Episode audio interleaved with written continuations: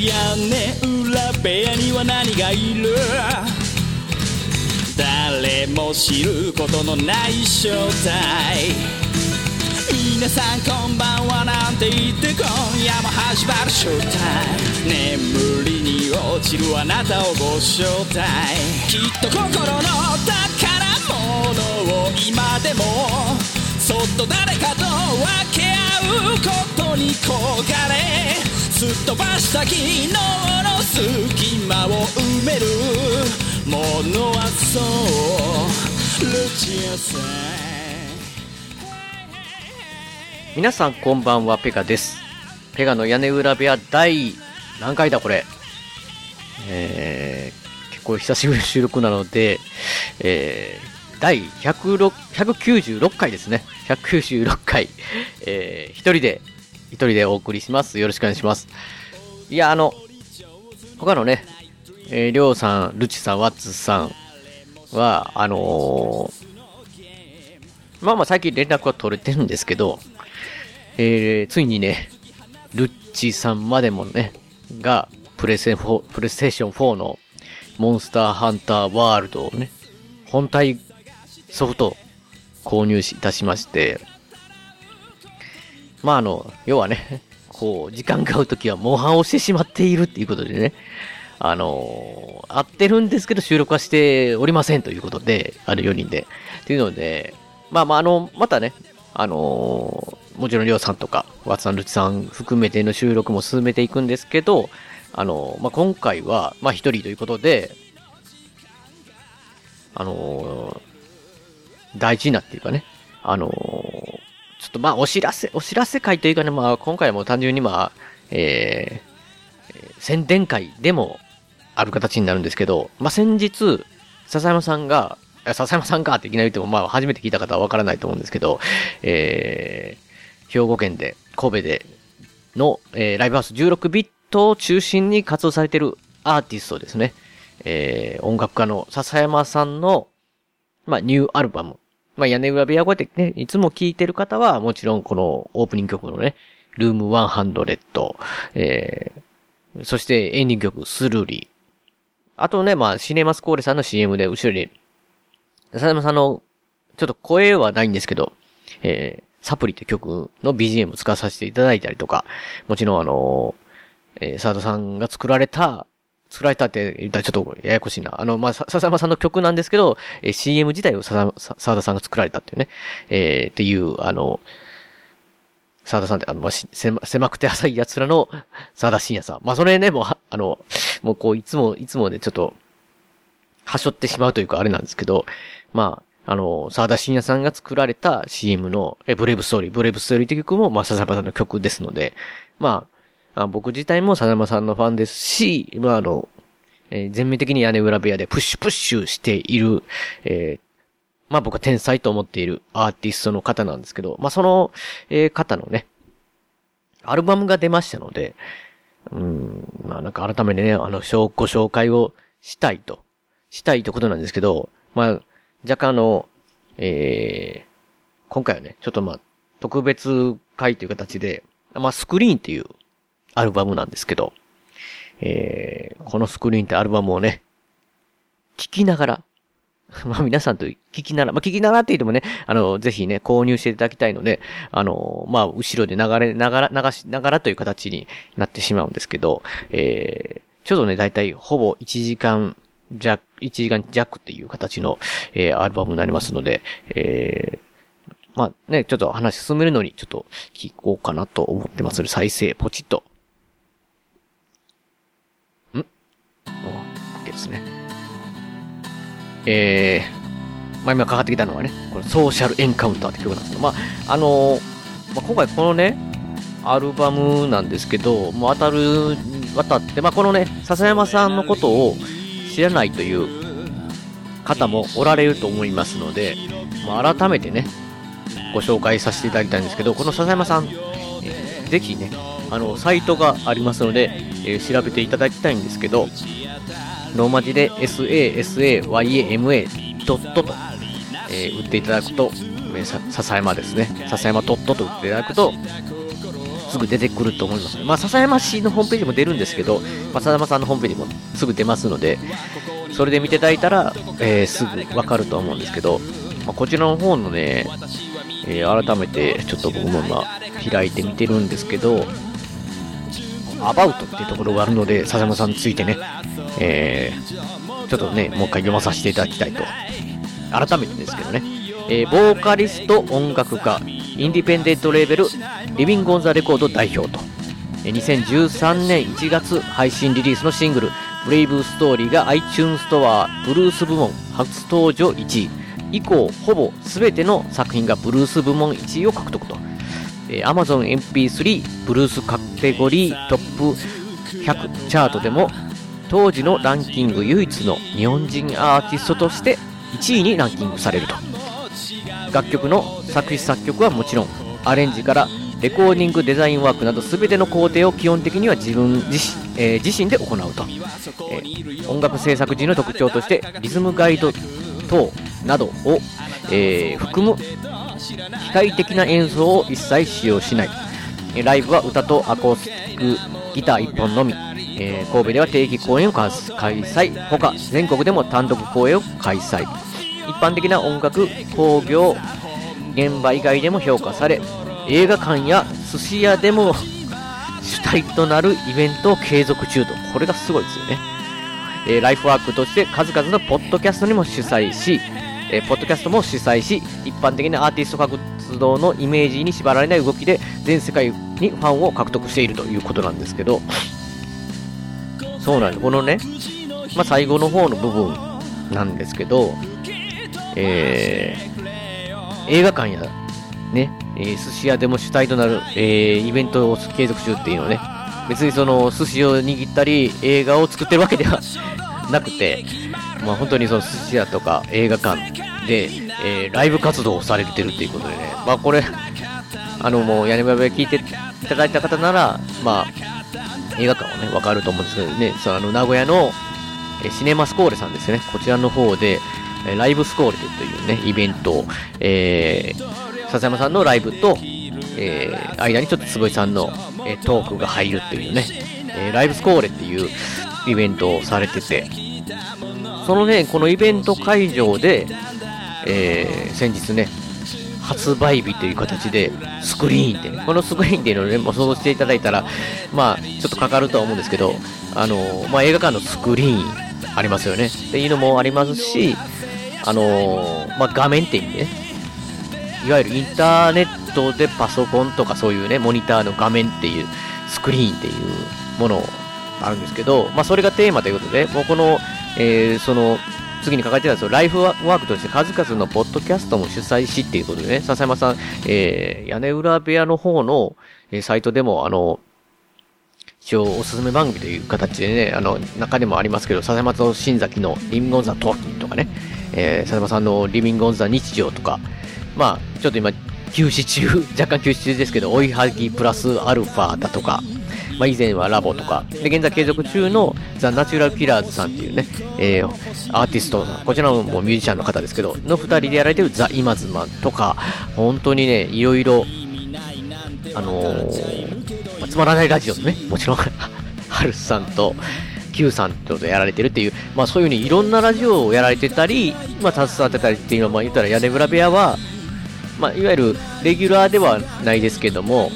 あの、こういう風にえー、楽曲の提供していただいたりとかしてて、で、そういうのを、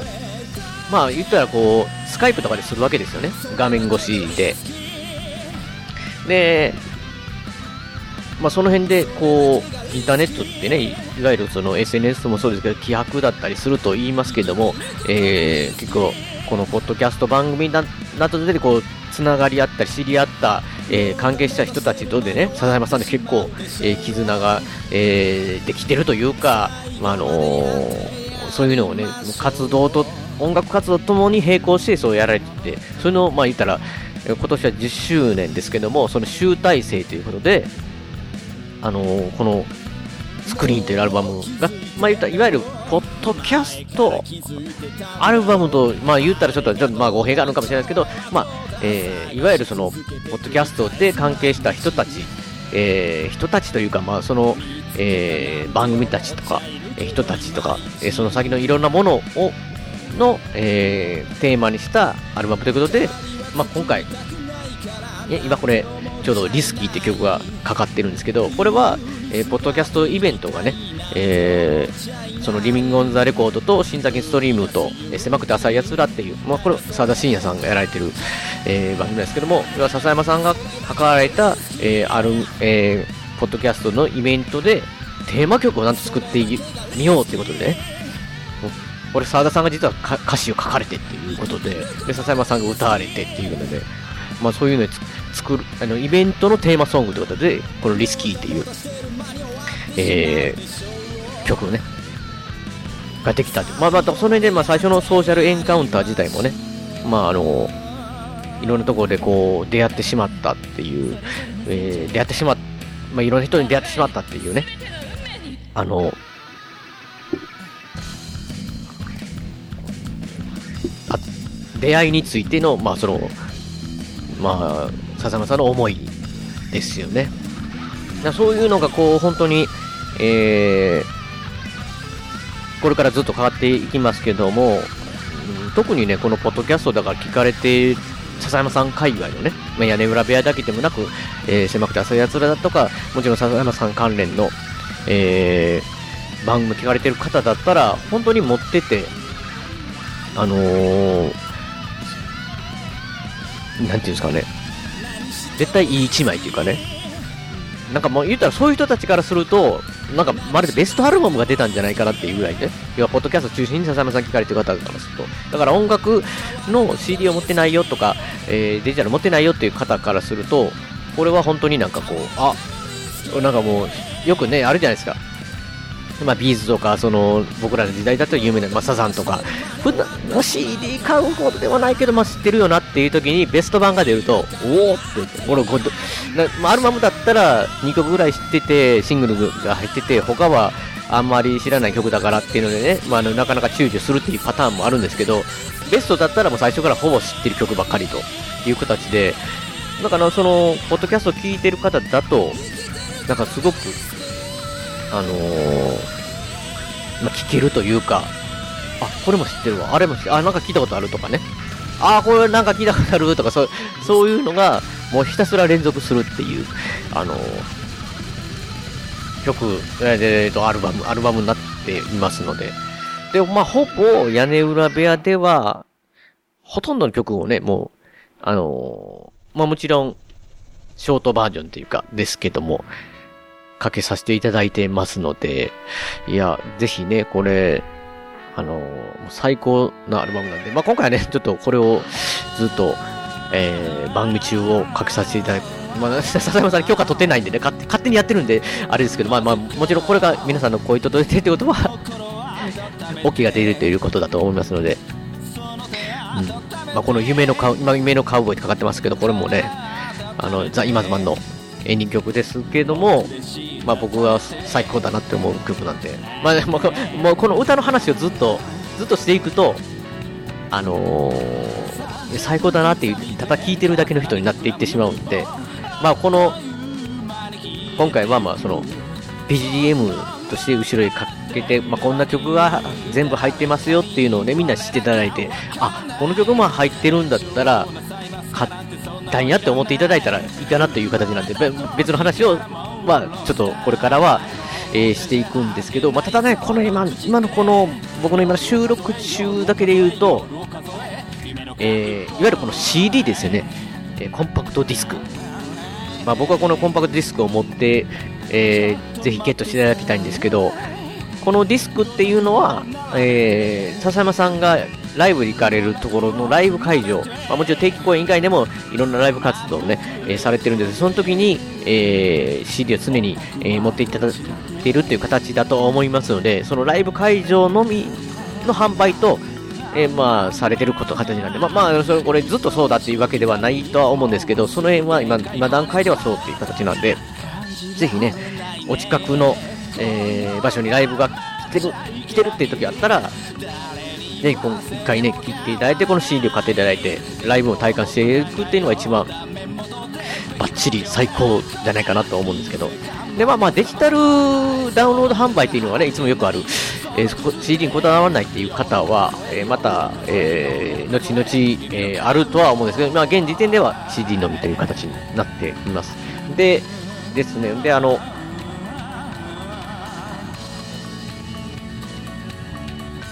今回ね、ちょっとリアルタイム、私音楽を聴いてるんで、リアルタイムなんで、すっごく間が空いたり、今かなりお茶飲んでましたけど、そういうことがあるんです、あるんで、ちょっとね、その辺はもうご了承いただいて、いつもいつもボケボケで一応編集して短くして、ちょっと、ちょっとは滑らかに喋ってるように、えー、編集してますので、それがちょっとできないって形なので、まあ、その辺ご了、聞き苦しいと思うんですけど、ご了承いただきたいなと思うんですけど、いや、だからね、この CD が本当に、あの、ジャケットとかあるじゃないですか、後ろと。あの、裏表紙、前表紙、中とか、いろんな仕掛けがね、ありますので、その辺もね、あの、すごくいいと思いますので、もう、ぜひね、見ていただきたいなと。で、このね、あの、スクリーンっていう、シネマスコーレのライブの日に発売になったものなんですけど、で、ここのね、えー、あの裏表紙、裏表紙に、あの、笹山さんがいわゆる、こう、歌われてる？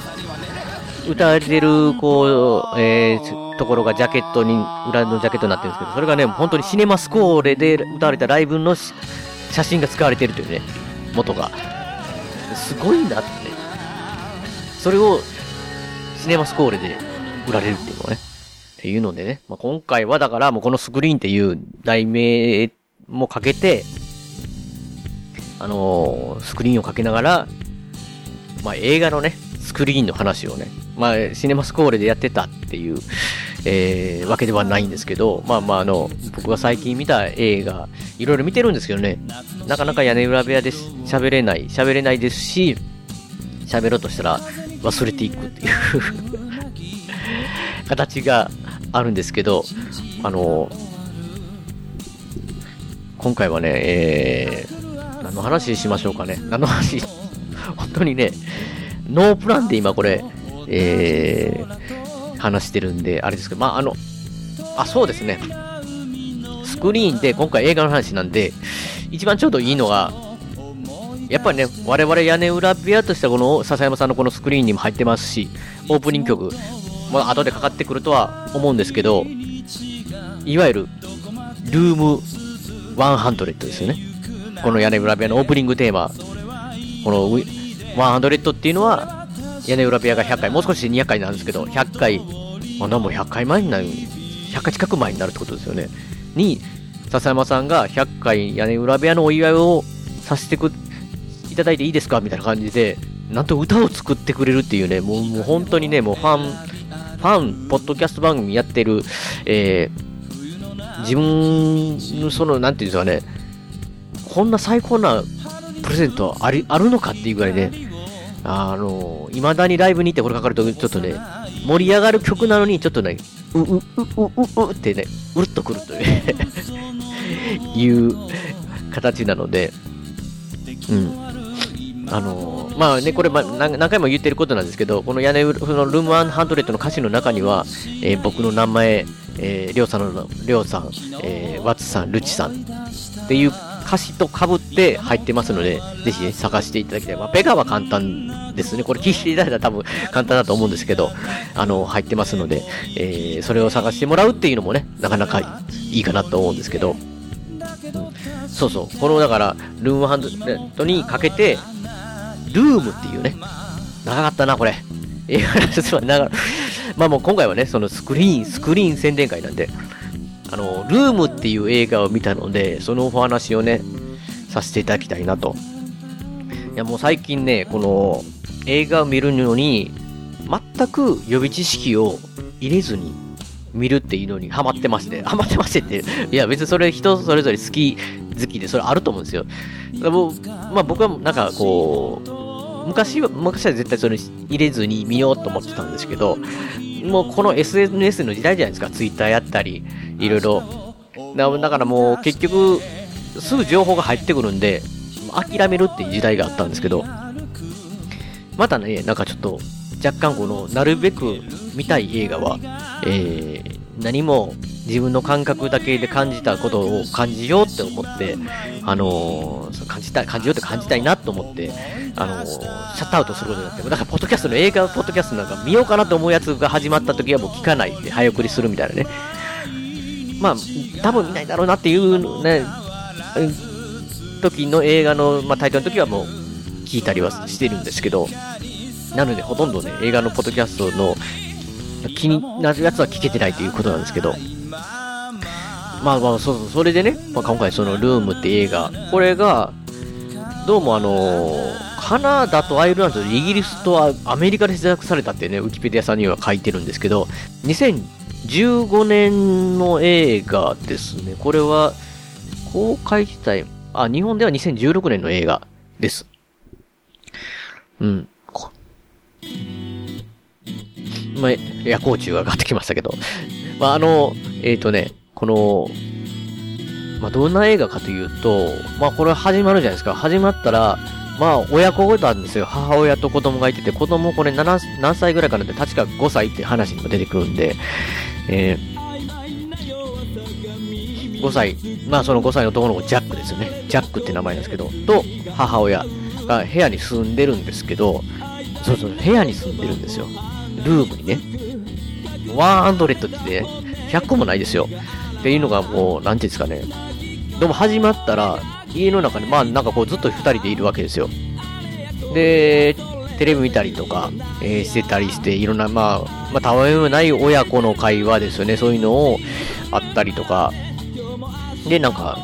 ストレッチとかやったりですね。体操とかやったり。えー、なんかこう反復横跳びじゃないわ。なんかあの、サッカーの練習でピッて笛吹いたら逆逆に走って、またピッて打ったら逆に走ってっていうのをね、狭い部屋でやってるわけですよ。なんで外でやれへんねんってこう思いながら見てるんですけど、まあそれがね、だから、ケーキをね、どうも誕生日らしくて、ジャックが。で、なんかケーキを焼いてあげるわ、みたいな感じになって、ママが。で、やったーって言って作ってもらったんですけど、えー、なんか5って書いてる。クリームかなんかで5って書いてるんですよ。で、ただ上に何も載ってないんですよ。ちょっと寂しい感じで。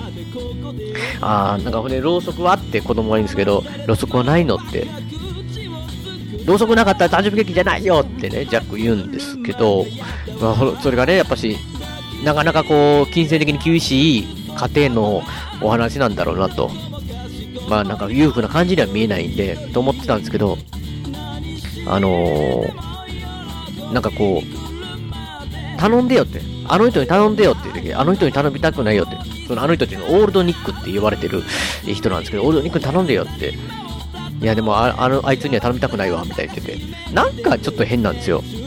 で、これどうも見てると、来る日も来る日も、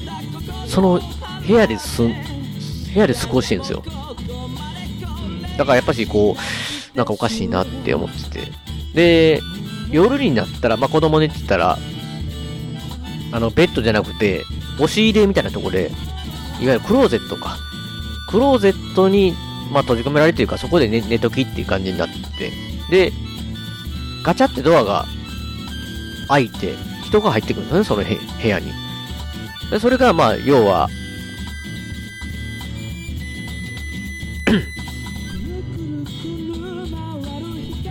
すいません。要はだからオールドニックなんですけど、オールドニックなんですけど、だから、どうもね、で、まあなんかその、オールドニックが差し色入れて、また出ていくって。で、ガチャッと。まあ、要はこう、まあ、察しの言い方はわかると思うんですけど、監禁されてるみたいな感じですね。で、まあ、部屋で毎日過ごしてるけど、出れないと。で、どうも、こう、子供にはだから、なんていうんですかね。その監禁されてることを5歳の間まで、まあまあ理解もできないっていうのもあると思うんで、だから、まあ嘘の説明というかね。だからテレビは置いてあるんですよね。で、テレビの番組っていうかビデオみたいなのがずっとかかってはいるんですよね。あれ、多分ビデオだけなのかな？その、テレビと言っても、えー、多分、地上波みたいなんじゃなくてビデオだけ流れてみたいなのかなと思うんですけど、そこのビデオに、要はテレビの中のものは作られたもので、生まれた瞬間からそのお、ルーム来ましたね。ルームハンドレッド。そうそう。そこに、ずっと赤ちゃんの頃から育って、すべての世界がそのルームなんですよ。その部屋。なので、子供からすると、まあ、全くその知識がないんですね。外に、外の、外という知識が。だから、世界的には、要はこの部屋だけで、その外はないって。で、テレビのものに映ってるものっていうのは、まあ、いわゆる宇宙空間のファンタジーだ、みたいな感じで教えてるんですよ。だから、その、この世界っていうのはなんか夜になったら、オールネックっていうね、おっちゃんがね、何かを持ってきてしまってるっていう、それで世界はそれだけっていうね。ただね、もうこの、なんていうんですかね、この生活を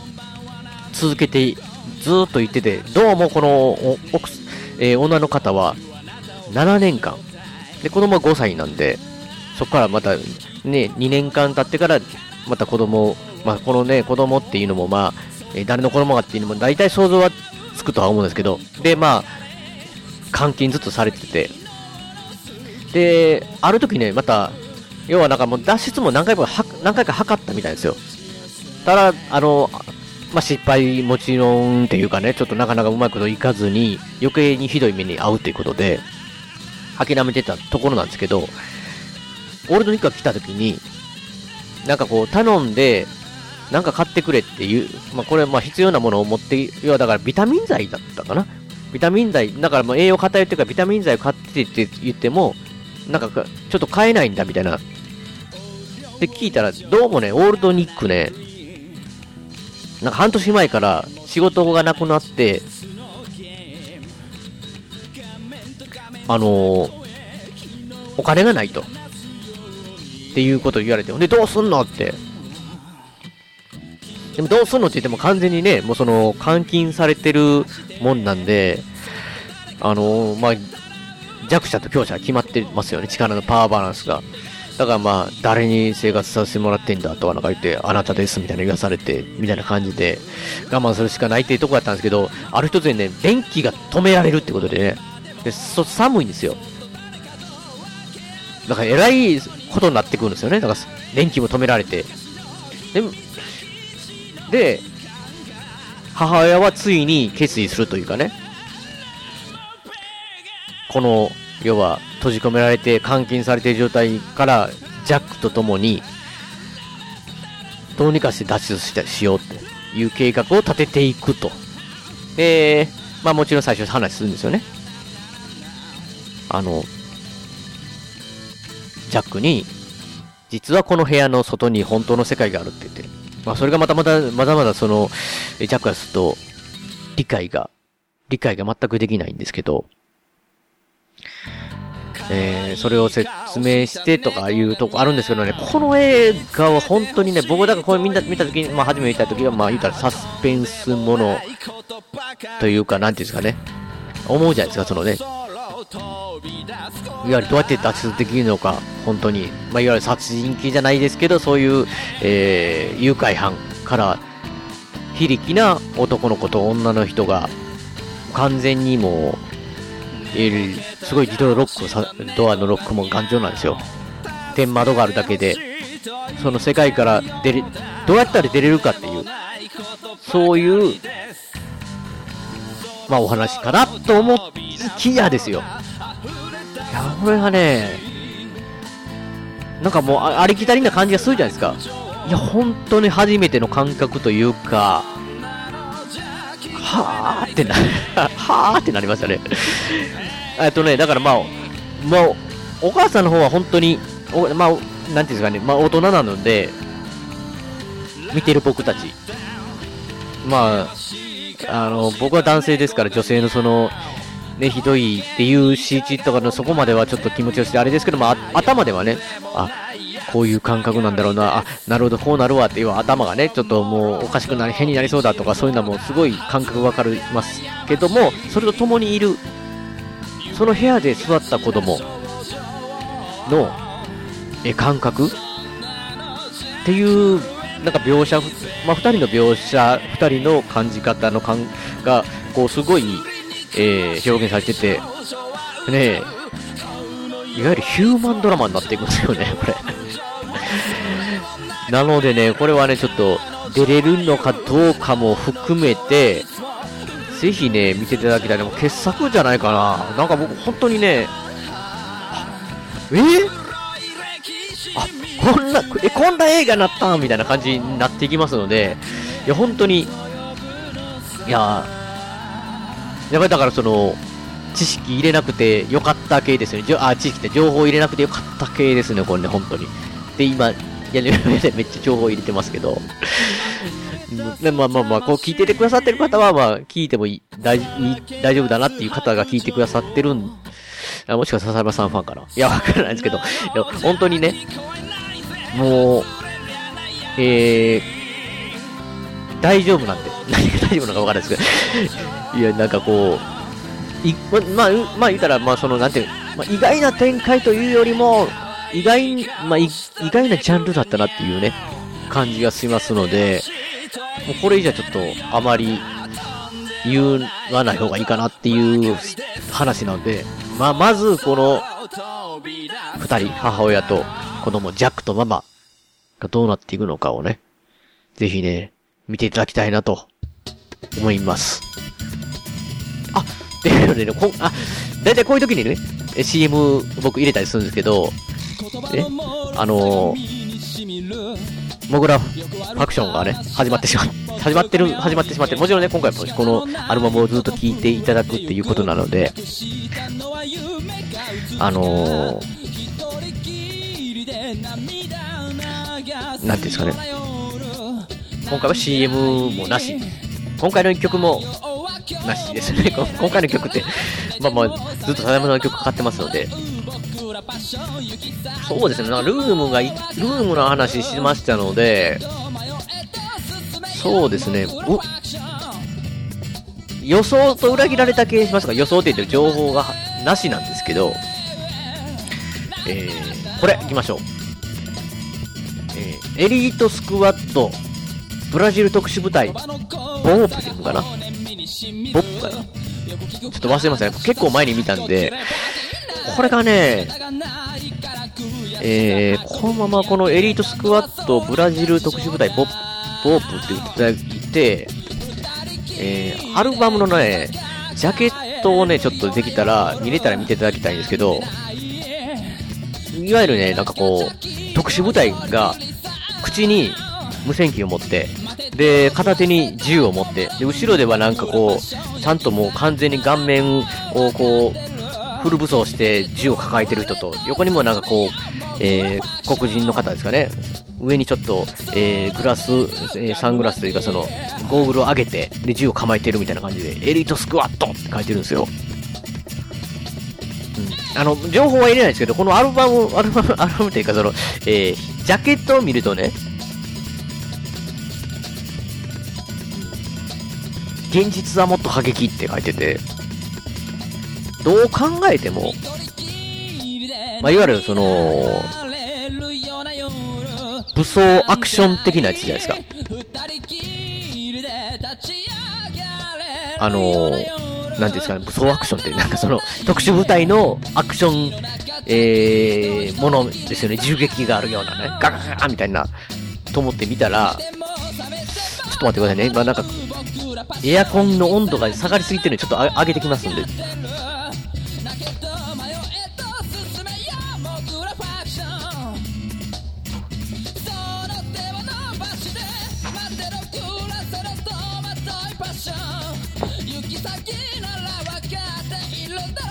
こういうのもね、ちょっとね、編集では どうしようもないんで、今回はね。そのまま行きますけども、これね、だから、もう完全に僕はそういう、なんかちょっとアクションが見たい気分だったんですよ、これ見てるときね。お、ちょっと面白そうやなと思って、なんか、ブラジル映画でアクションもんってどうなんやろって。ね、昔僕あの、シティオブザ、シティオブゴッドやったかな。を見て、すごい面白いなって思ったことあるんですけど、なんか、ブラジルの映画ってなかなか久しぶりなんで、ちょっと見ようと思って見たら、これがね、全然違うかったね いや、いや、もちろんそうね、銃武装で銃撃みたいなのもあったりするんですけど、なんていうかね、こう、群像劇に近いというか、全然ね、そのなんかこう、思ってたような何も考えて見れるアクション映画ではなかったんですよ。まあ、ざっと、このウィキペディアさんのあらすじ、これ長いな。長いんで、えー、まあ、ちょっと、はしょって読まさせていただきましょうか。えー、いや、いや、これを読むと長いな。えっとねど、どんな話かというと、なんかその、な、なんかこう主人公の男の人がいるんですけど、これがね、あ、そうそうそう。なんかこのボップっていうとこの、えー、いわゆるこう、ボップっていうのが、なんかその特殊部隊なんですけど、それのなんか、その、リーダーみたいなのをやってるんですよね。ナシメントっていう主人公なんですけど。で、なんかこう、これ映画見てて、なんか結構、あんま説明ないなと思ってたんですけど、まあもちろんまあ説明なくてもわかる映画なんですけど、これ自体がね、もうあらすじのこれ最初一瞬読んだだけで、えって思いますけど、これ、ナシメントは前作の後って前作の後って書いてるんですよ。妻のマリアと離婚して、息子ラファエルとのラファエルの親権も奪われ、マリアと恋人関係になった市民活動家フラガとは個人的にいがみ合う関係となっていたって書いてて。いや、そうそうそう。今これ読んだ通りなんですけど、えー、なんとこれ前作って書いてますよね。なんそ、なんとこれ僕全然知らなかったんですけど、2なんですよ。2。これエリートスクワットっていうや、えー、映画の2なんですよ。このブラジル特殊部隊ポープっていう。ややこしいなって。なのでね、なんか、最初から結構関係性ができるなんかこう、なんか、まあまあもちろんね、映画なんてある程度こう説明をはしょっても見ててわかるようにはな、もちろんなってますし、なんですけど、それにしてはなんかこう、なんていうかね、いきなりなんかこう、最初からおるやつが、えー、友人、友人っぽいとかね、そのなんかセリフでも、あいつは友人なんだとか言って、え、そ、そうやったんやみたいな、なんかこう、それと前作を見てたらもうバッチリわかるっていう多分パターンですわ。で、まあまあですけど僕は2だけしか見てなくても全くわかるんで、あのー、見ていただきたいなっていうのが、もうこれ本当にね、むちゃくちゃ面白い。そのね、だからその、刑務所があって、そこをなんかまあそのボープで鎮圧して、で、その、まあ、いった刑務所同士でもなんか争いあるわけですよ、その、ギャングというか、その、勢力があるさみたいな。そ、そこでもなんか暴徒化した時の、に交渉相手を、その先ほど言ったその、自分とややこしい関係のね、あの、元嫁とけあの、恋人の、その、男の人の、フラガって人を、その、ボートがなんか指名してて、まあ、市民活動会から。で、そこで、あのー、フラガは、だから、大丈夫、大丈夫って言って、間に入っていって、で、おでもそのフラガ自体がこう、要はその、ボートのやつに捕まってバッて銃突きつけられるんですよ。で、その時に、あのー、そのボートを、なんかもう、このナシメントっていう人は、リーダーで、まだ撃つなみたいな感じなんですけど、ちょっとその、現場の人が、えー、町屋祭って人が、現場の人が、ちょっともう、フライングして撃ってしまうんですよね。もう危ないと判断して、その、フラがやばいって思って。まあ、フラガーって人は多分撃つなって言ってたから、ちょっと僕もは記憶が曖昧なんですけども、まあ言ったらだから、撃つつもりないですけど、撃ってしまって、そのボートをこう、あの、いわゆる射殺してしまうっていうのから始まって、そこから、あの、えー、国民からはそれ、そのニュースを受けて、まあ、言った悪い、えー、ギャングをあのー、殺害したっていうので、ちょっと英雄的な行為と、まあ、批判的なとか、いろんな意見が出てきて、ただまあ、どっちかというと、英雄扱いになって、なんか昇進みたいな感じで、そのポープから、えー、ボープをやめて別のなんかその国の中心のね、警察の、えー、上の方になると。まあ、ボープ自体こそ軍、軍警察なのかな？なんかそうなんですけど、まあ、いわゆるその昇進していく、いくんですけど、そこで昇進していった、えー、ナシメントがその、いわゆるそのいろいろ、えー、議員とか、えー、その警察の現場だとか、その偉い、偉いさんとか、えー、そその辺の、いわゆる官僚とかの、なんていうんですかね。もともとその、ナシメントっていう人は多分、現場で叩き、まあ、ワン、ワンバンしないですけど、僕の想像では、現場から叩き上げて、本当に人のために、こう、あの、えー悪を少なくしよう。えーっていう国民のために、えー平和な世の中を作ろうって思ってる、多分そういう誠実な人だったんですけど、いわゆるその中身、そのドロドロなのを見ていってして、どう、まあ、ナシメント自体もそうですけど、他の人たちのその、えーもうどうなっていくかっていう、いわゆる本当に政治含めての群像、えー闘争ブラジル政府の、えーそのなんかこう、映画っていうので、なんじゃこれだって思いましたよ。ただ、思ったのと違うってめっちゃ思ったんですよ。単純なもうアクションでいい。もうそうあるじゃないですか。ややこしいのいらないって。ややこしいのいらないのにややこしいの始まったわけですよ。僕見てたら。おーって思ったんですけど、気になる。めっちゃ気になって先が。どんどん気になっていくんですよ。え？って。マジかどうすんの？みたいな。あ、え？ってなっていって、もう最終的に、めっちゃ必死で見てるっていうね。面白すぎて最後まで。なので、これ最高に面白いですよ、この、エリートスクワットブラジル特殊部隊、ボブ。これは、でも、見た、見てた方がより面白いんでしょうね、多分。わかんないですけど。なのでね、こうなんかこう、いわゆる誰が敵か味方、味方かっていうか、その、権力、お金、えー、力、みたいな感じのこのいろいろ、みんなの思惑がいろいろ、それぞれがあって、それぞれの、えー、なんですかね、人間の行動っていうのを、でそしてナシメントは一体どうしていくのかって。どんどんだから中枢部に行くんですけど、自分が持っていた、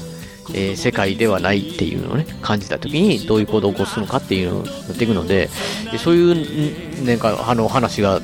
ていうかね、好きな人にはもうたまらん一本ですよ、これ。本当に。だからぜひね、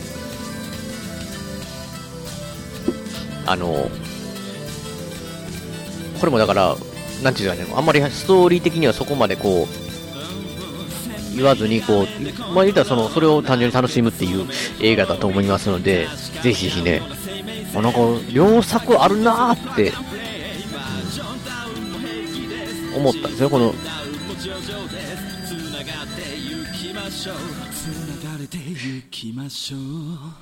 エリートスクワット、ブラジル特殊部隊ポープ。あの、ぜひね、見ていただきたいなと思いますので、どうもね、なんかこの、すぐ切って C、し、いつもね、この CM タイミングの時はね、そのトイレ行ったり、ちょっとお茶飲んだり、なんかゆっくりする癖がちょっと本当はあるんで、で、この、まあこれ一応収録で録音なんですけど、まあ僕としてはこのね、ちょうど今かかりながらのライブ感っていう形になってますので、なんかね、慣れないっていう感じでちょっとね、あれですけど、うん。この曲ですよね。サプリ。このライシネマスコーレさんの、あの坪井さんが最後何言ってるか全くわからない。あの CM ですね。それで後ろでかかってる、これのボーカルが受けてるのが、えー、使われてますので、なんか聞いたことあるのかもし、しれないって感じですよね。えー、というので、えっと、エリートスクワットブラジル特殊部隊ボープンに続いて、そうですね。ちょっとね、もう、若干ピークが過ぎないんですけど、まだまだ暑いじゃないですか。で、暑くて、えー、まあそんな時にね、もう夜、えーその、夏になれば、あの、大体、よくある、怖いものをね、ちょっと、見たいなと思って、ただ、情報はないっていう。情報はない、情報はないっていうか、情報入ってないやつが見たいなと思って、ちょっと怖そうだなって、思って見たのが、うん、あの、エスターっていう映画です。これはね、でも、正直どうなんでしょうね。ウィキペディアで見ると、アメリカ合衆国のホラー映画と。日本で2009年に公開ということなんですけど、ホラー映画って書いてます。だからまあ、え正解じゃないかなって思うんですけど、いやまあだから、あのーこのね、情報がないように、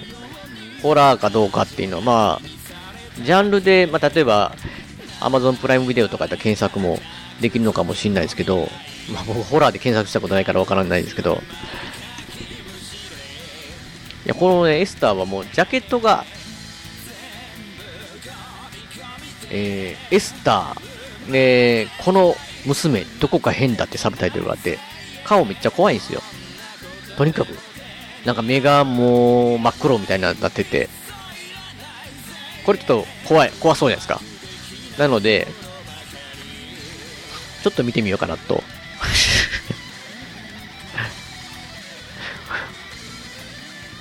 思ったんですけど、まあ、どういう映画かと。あのーなんかね、その、まあ、後々見ると、このジャケットみたいな顔にななるっていうのは、ほぼ、ほぼほぼないっていう。普通の綺麗な子が出てくるんですけど、このエスターっていうね。で、まあ、あの、まあ、主人公っていうか、まあ、エスター主人公なんですけど、エスターの周りに、その、えー、もともと、えー、夫婦がいるんですよね。で、なんか、その、奥さんの方が、えー、子供を最近流産してて、で、精神的に落ち込んでて、で、だん、おと、えー、夫がいてて、で、そのもう、あまりにね、その流産したことが、えー辛いというので、まあその苦しみで、えーまあそれ、まあそれがきっかけかなっていうので、孤児院から、いわゆるその、エスターっていうね、えー、設定が9歳の少女を、えー養子として引き取るんですけどね。だからそのなんか引き取りに孤児院行った時も、いわゆるその、あ外アメリカのその教会みたいな、だからシスターみたいなっていうところにこう、が個人なんですけど、そこで、他の子供とは離れて一人だけ別の部屋でひたすら絵を描いてる。なんか、で、その絵がね、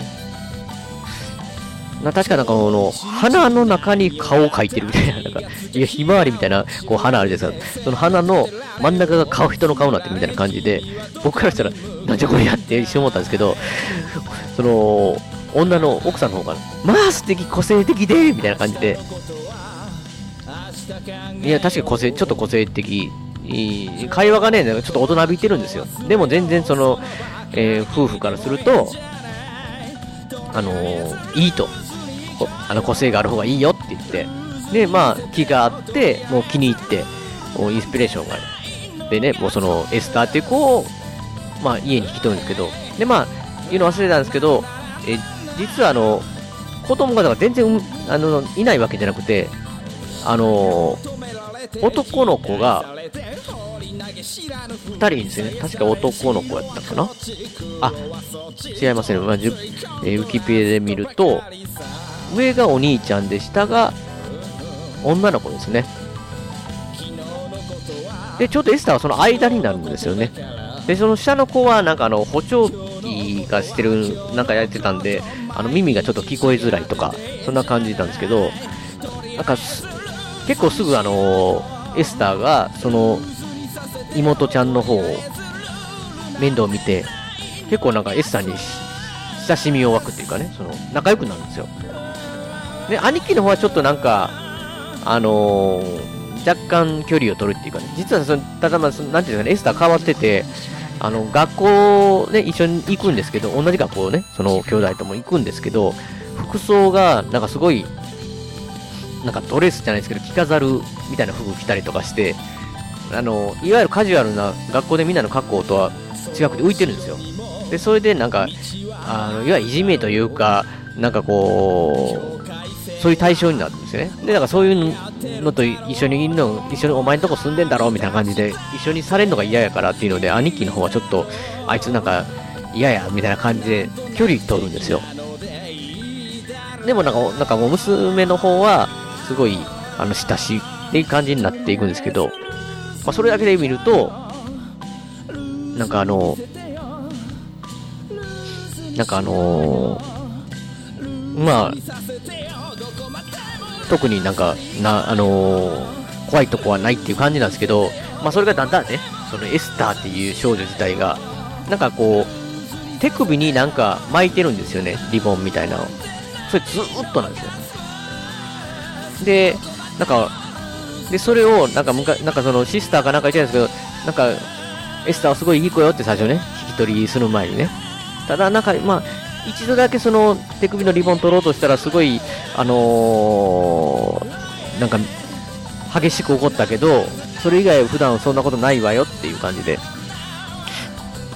まあだから、シスターとかからもおすすめの、おすすめって言ったらおかしいですけどね。非常にいい子よって感じだったんですけど、ただなんか風呂入るときはなんかこう、鍵カチャって閉めてね。でもなんか、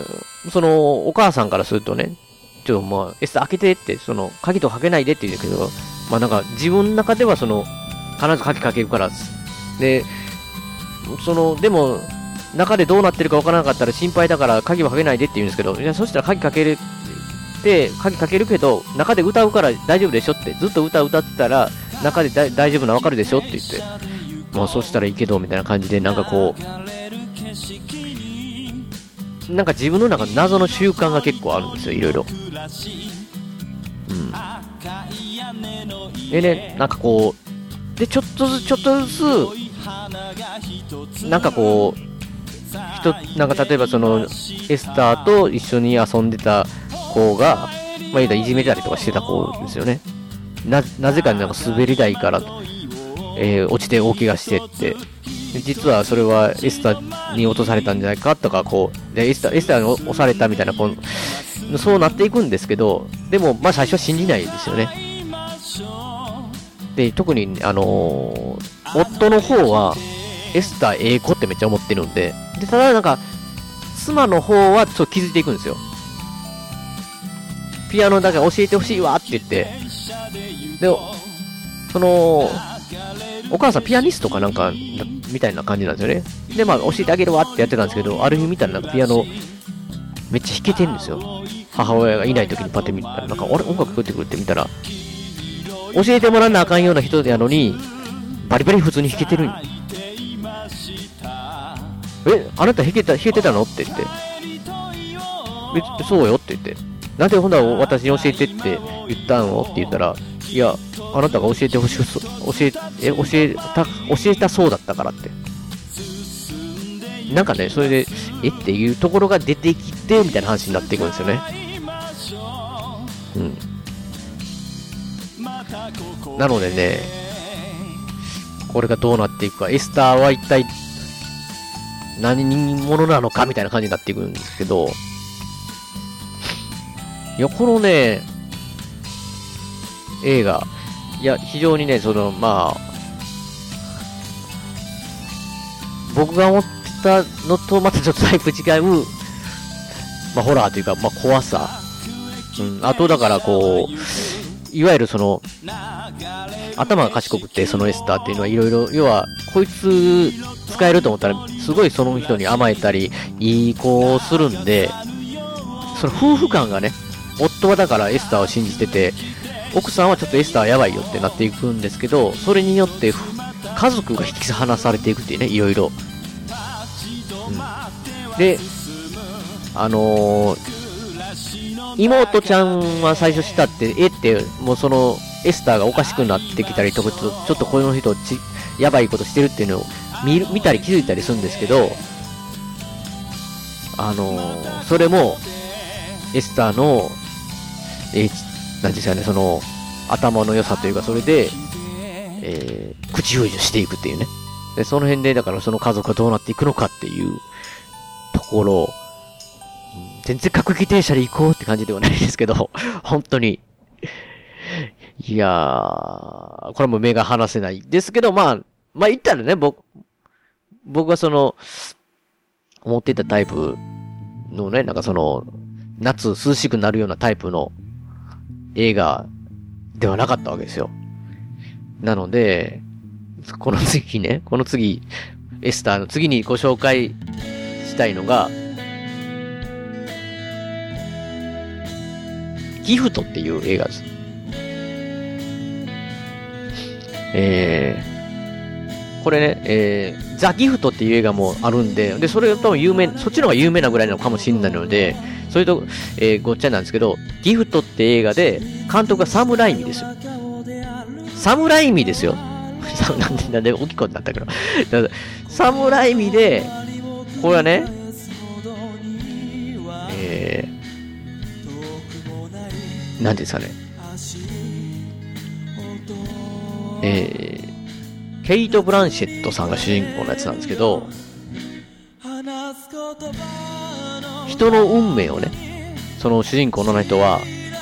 見通せる超能力みたいな、まあ言った霊感ですよ。それを持った人が、の中で、まあ、まあ言ったら、まあ、もう本当に今、箸でピッてこう短く言うと、あの、その霊の力によってみたいな感じになっていくわけなんで、完全にね、僕の言う、その夏のね、寒い、寒寒くなる、えー、いわゆる階段的な、ホラー的な、侍味だしですし、来るでしょっていう感じで、見たわけですよ。まあ、ちなみにこのギフトっていうのは、2000年のアメリカのサスペンス映画っていう、サスペンス映画サスペンス映画？ホラー色の強いサスペンススリラー映画ですって書いてます。で、ウィキペディア見たらね、答えがちょっと出ましたけども、まあ、まあだから今回はね、思ってたのと違うシリーズですよ。思ってたのと違うけど面白かったシリーズなんで、えー、うん、なんですよね。だからまあまあ、まあ、もちろんあの、怖いシーン、さっきの、えー、エスターもそうですし、そその描写的にね、怖そうな、ちょっとパッて出たりも、そういうのもあるんで、全く怖いのが苦手って言ったら、いや、いや、十分怖いよってなると思うんですけど、まあ僕からしたら階段的なね、いわゆるリング的な、えー、そういうのが、こう、みたいな感じの見ようかなと思って見たらっていうところで、あ あああれ？ってなったんですけど、あれってなりながらも、めっちゃ面白いやんってなった。え、こう来るの？こう来るの的なやつだよね。まあ、このね、だから、あのー、その、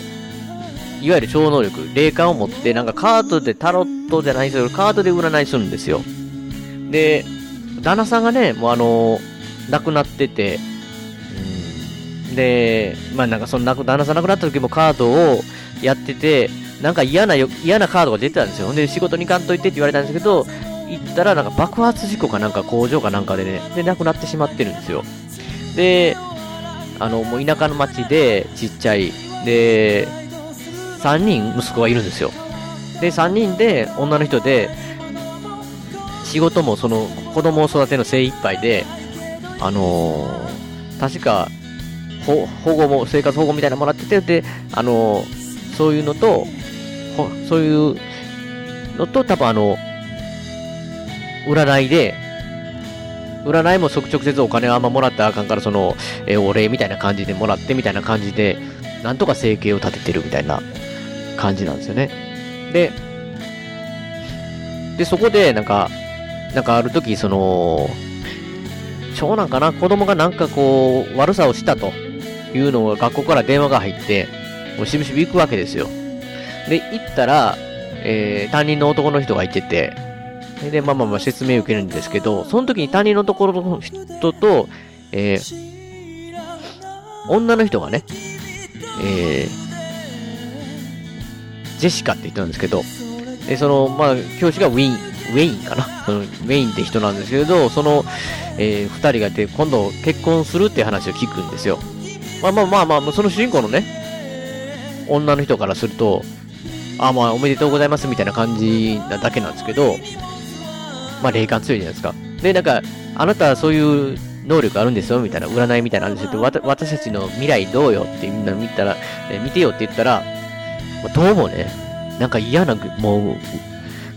嫌な感じの、なんか、うわって感覚が来るわけですよ。でもそんなん言えないじゃないですか。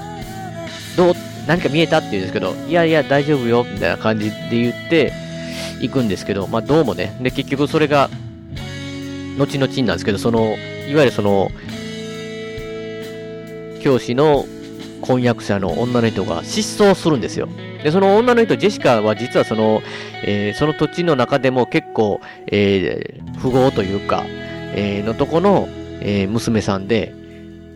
で、今警察が探しても全然見つからないというので、で、その富豪の人と、えー、要は親ですね。親と、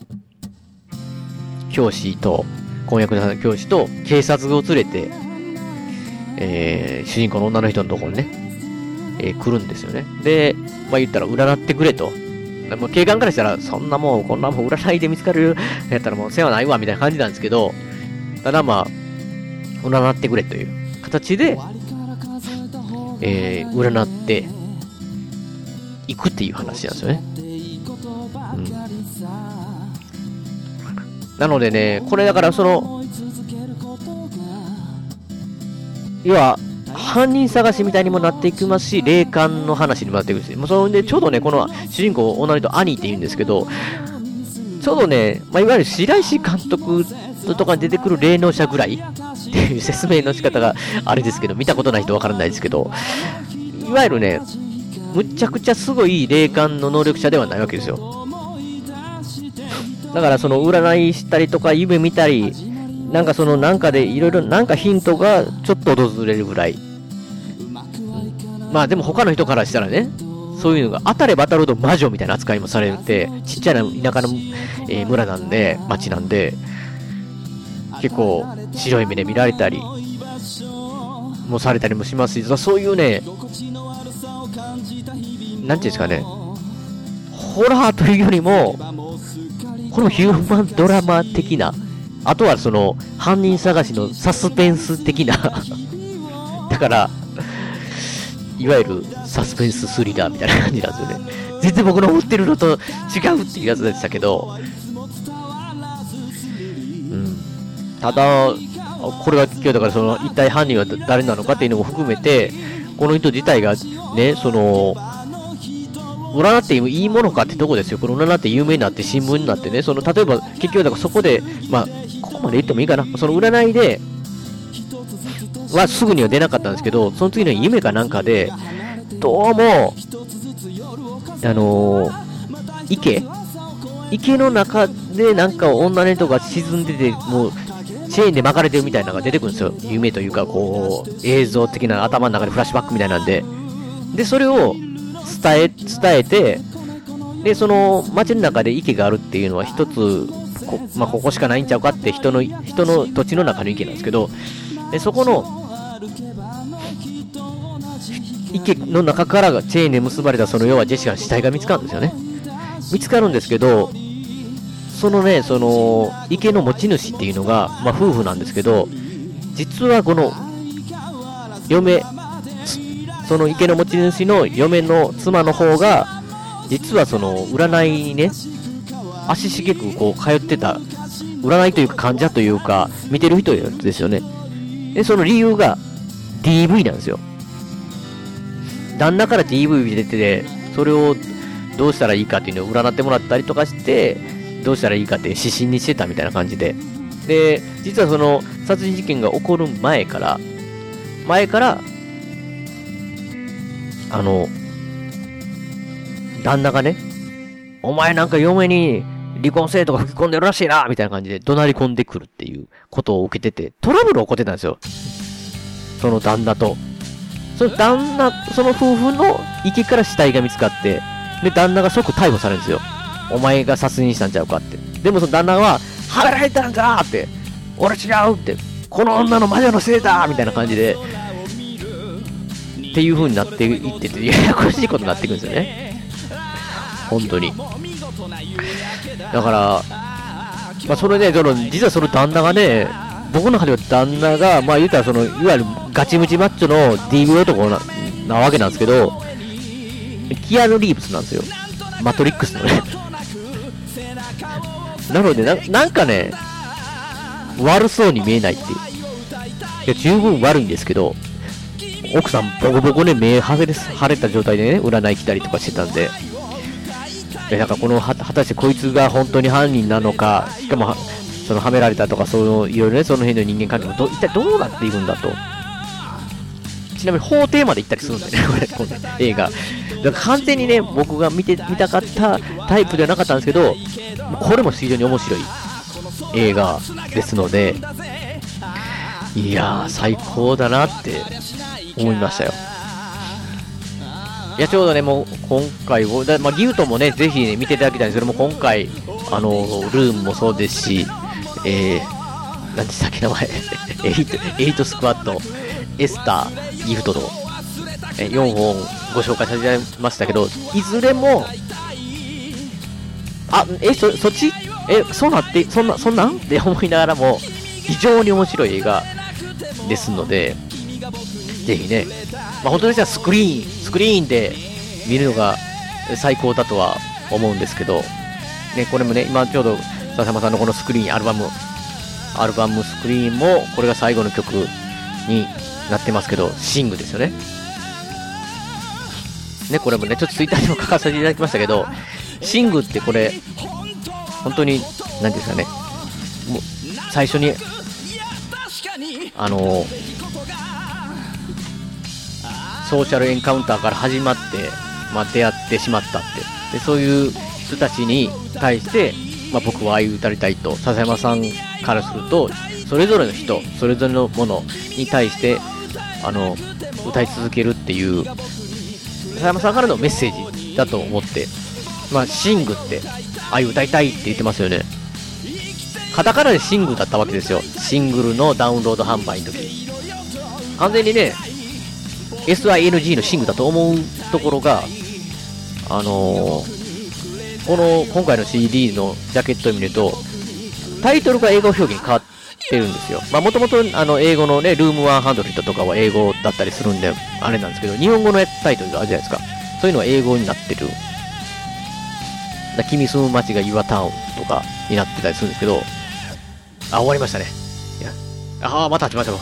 また始まりません。これちょっと、これはちょっと、フェードアウトという形で。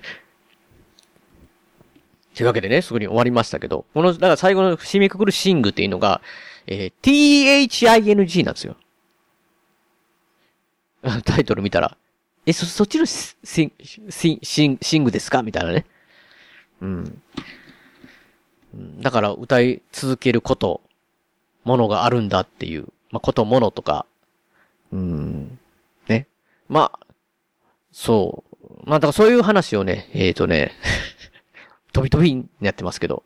まあ、せっかくなんであれなんで、このライブスコーレっていうのがね、あのー、この前、その発売日になったんですけど、実は、あの、僕、急遽かけ続けることができまして、えー、実際名古屋のシネマスコーレさんに行って、ちょっと途中で お邪魔して お邪魔だったかもしれないですけど、坪井さんとトークをさせていただいたんですけど、で、本当はね、もともといけないつもりだったんで、メッセージをね、あのー、録音してて、それを、まあその、ライブスコールの時に、坪井さんに流させてもらわないかなと思って撮っておいたんですけど、急遽行けるようになって自分が行ったんで、まあそれについては、あの、もうお蔵入りと、実はこの ライブ中、ちょっとだけかけさせていただいたりとか、えー、したっていうね。しかもなんか自分の iPhone で自分が持ってるマイクをアナログでこう、えー、スピーカーに付き預けてっていうね。まあ、それでも非常に長いメッセージでしたので、あの、なんか、まあ、その時は書けなかったっていう形なんですけど、まあ、そ、その中でね、この話をさせていただいて、シングルの話させていただいてるんですけど、だかまあ、そうだったんだなって言って、ほんでまあ、そのメッセージの中では、このシングルをね、最後に持ってきて、まあ、いたいスクリーンっていう、えー、アルバム発売じゃないですか。シングって言ったらね、まあ、映画の名作で言ったら、ザ・シングっていうね、いわゆる優勢からの物体 X っていうね、えー、ザ・シングっていう映画が、ほ、えー、アメアメリカの英語のタイトルがあるんですけど、それとも書けてるのかって、って僕なんか、すごいなみたいな感じでメッセージで言ってるんですけど、あのー、笹山さんに、その後ね、まあ、もちろんそのメッセージは聞かせてなくて、えー、そういうメッセージだった、話したんですよって笹山さんに言ったら、それは全然違いますねって。物体 X 全く関係ないです、みたいな感じだったんで。違うかったんかいって。ただまあまあ、えー、SING じゃなくて THING のシングですよ、ということだったんで、まあ、それはちょっとびっくりしたなっていうことで、うん。せっかく CD 終わった、CD 終わったっていうかね、最後まで、もう今回かけるっていうのがね、終わって、まあ、あまりに脱足になるのもあれなんで、もう今回はね、これでもう締めさせていただきたいなと、えー、思いますので、ああ、もうせっかくなんでね、これまあ一応全部締め終わって、えー、スルリ、スルリが終わったら、そのね、まあ、メッセージね、聞きたい方いるのかな？まあ、なんか一人、一人の方ツイッターで聞きたかったなっていう方が言ってたんで、まあ、脱足ですけど、その時のメッセージを、えー、かけさせて、えー、つけさせて いただきますので、えー、こんな感じで、えー、メッセージ流すつもりだったんだなっていう、えー、いうのを聞いていただけたらなと思います。今回 CD ね、ずっと、えー、アルバムの方ね、スクリーン書きさせていただきましたけど、いやー、やっぱり欲しいなってね、みんな思っていただけるんじゃないかなっていうね、あの、まあ、要は聞き馴染みのあるような、聞いたことあるようなポッドキャストを、えー、いろいろ聞かれて、まあ、屋根裏部屋だけでもそうですし、まあ、VSS 教授ラジオのオープニングでウィグス上も入、ウィス上も入ってますし、なんかその辺でね、ああ、良さそうだなって思った人、まあ、CD 欲しいって言って、まず先ほどね、あの、言った通り、CD の方は今現在のとこは、佐山さんのライブ会場で、えー、ゲットしていただくということしかないんですけど、まあ、多分ね、これほぼ、ほぼこの屋根裏部屋聞いて、今聞いてくださってる方で、なかなかね、やっぱしね、全国、まあ、いわゆる全世界というかね、まあ、海外の方もいますので、CD ライブ会場にね、行きたくても行けないんだと。いろんなね、もちろん、金銭面もそうですし、予定面もそうですし、えー、いろんな事情でね、行きたくても行けないんだっていう方がね、やっぱ歯がゆい思いはしてると思うんですけど、まあ、だからその辺はね、ちょっとまあ、あのー、ダウンロード販売をね、もう、聞いてて、これ絶対ダウンロード販売始まったらゲットするんだっていう気持ちで、それを楽しみにね、お待ちいただいて、まあ、ダウンロード販売始まった暁にはそのスクリーンをね、購入していただくという形でちょっと心待ちにしてちょっとお待ちしていただきたいということですけど、まあ、行ける方はね、ぜひライブに行って、この CD をゲットしていただきたいなと、えー、思います。えーそうしましたら、ね、番組の方ね、締めさせていただきます。えー、今度はね、また、一人会じゃなくてみんなで、えー、実はね、メールもいただいてて、読めてないメールありますので、もう、俺のメール、私のメール、読んでくれてへんやないかっていうのがあるかもしれないですけど、必ず読みますので、ちょっと時間の方ね、お待ちいただけたらなと思います。えー、そうしましたら番組の方を締めさせていただきます。番組のご意見やご感想などメールでお待ちしています。ブログのメールホームから送っていただくか、もしくは通常のメールでアルファベットで、ペガヤネウラットマーク Gmail.com、ペガ屋根裏アットマーク Gmail.com 宛てでお願いいたします。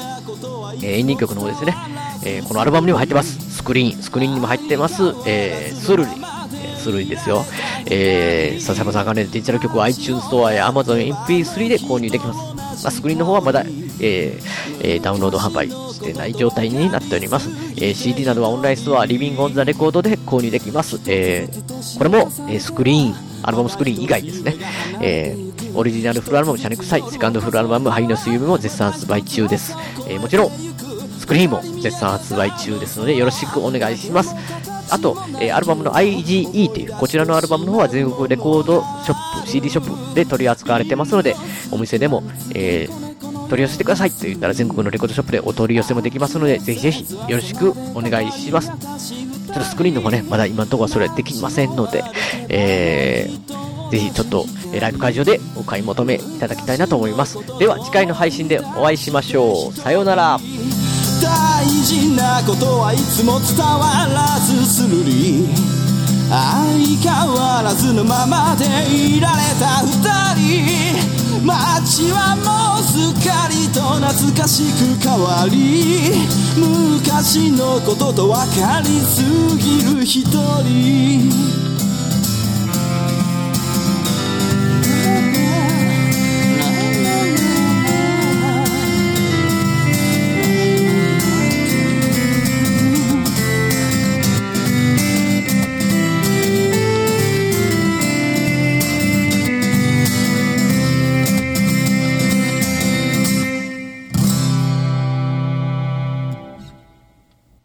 ライブスコーレを楽しんでいる皆様、こんばんは。ペガです。いやー、楽しんでおられますでしょうか？っていうか、まあ、これ、どんなタイミングで流していただいてるのかわかんないですけど、なんとなくこう、途中の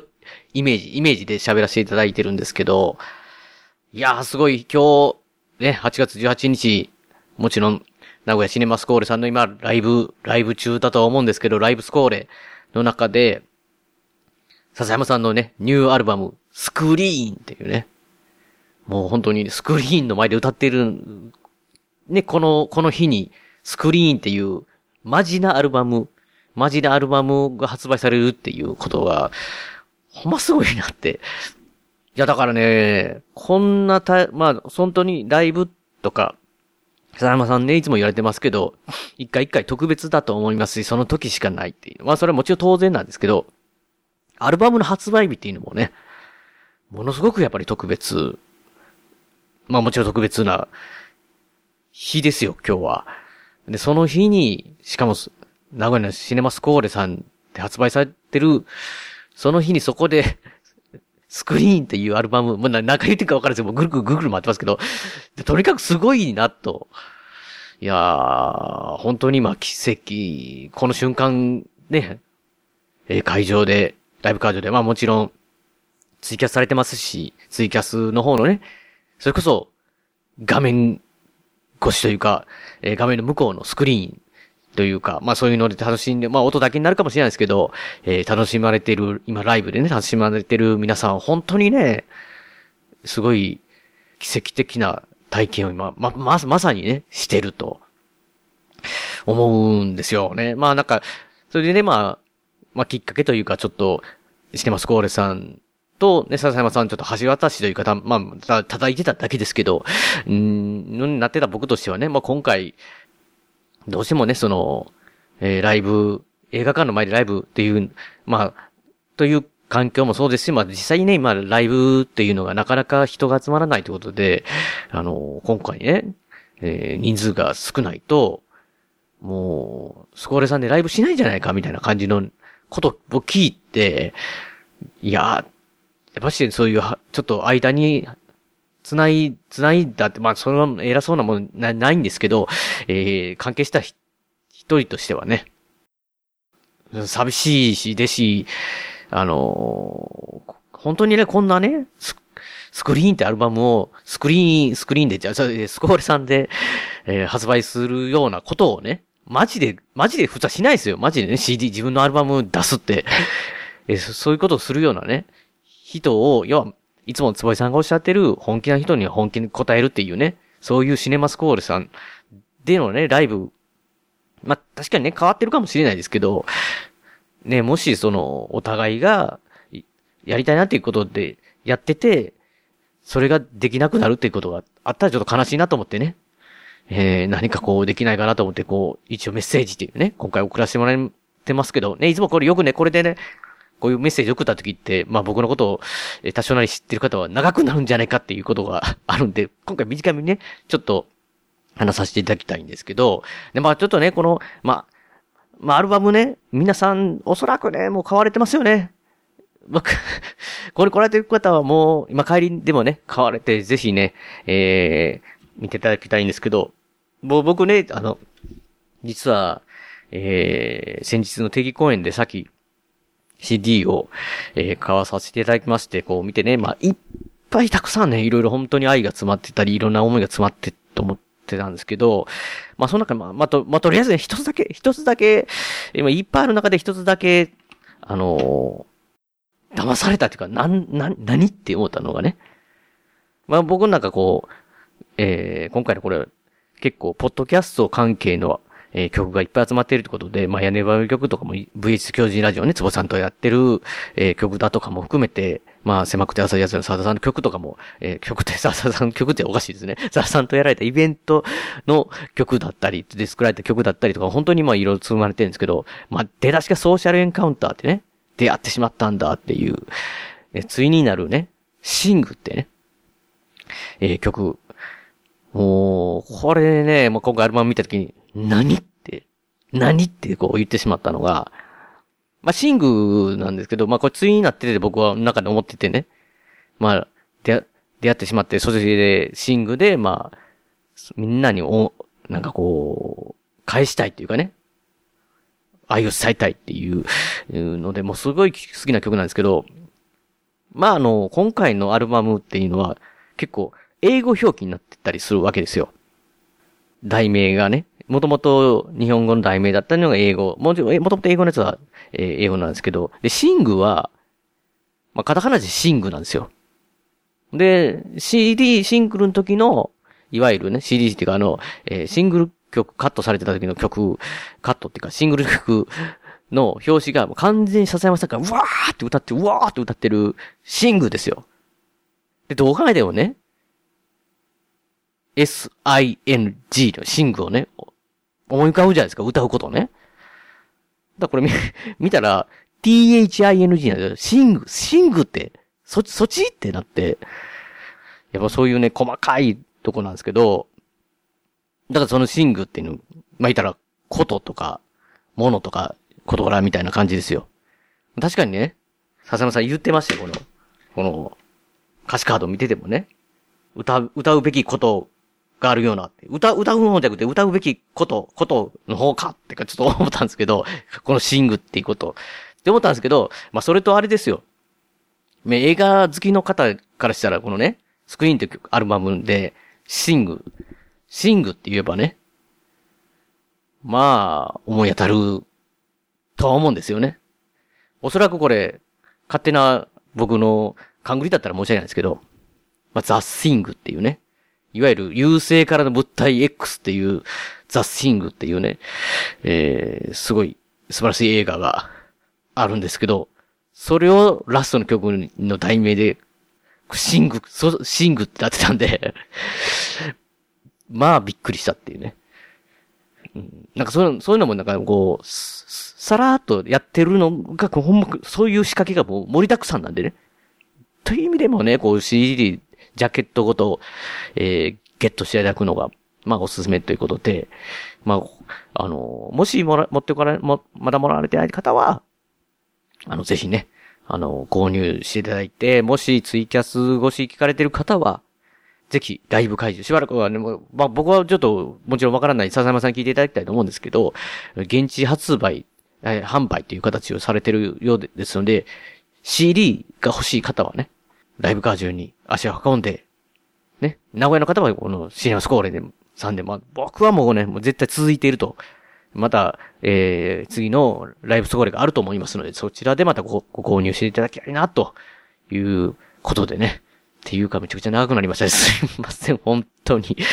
短くするっていう前置きがもうフリーみたいになってますけど。いや、ということでね、もうこれからもどんどん盛り上がっていくと思いますので、えー、ライブスコーレ、えー、どんどん、えライブスコーレ、盛り上がっていってください。どうも、えー、お邪魔をいたしました。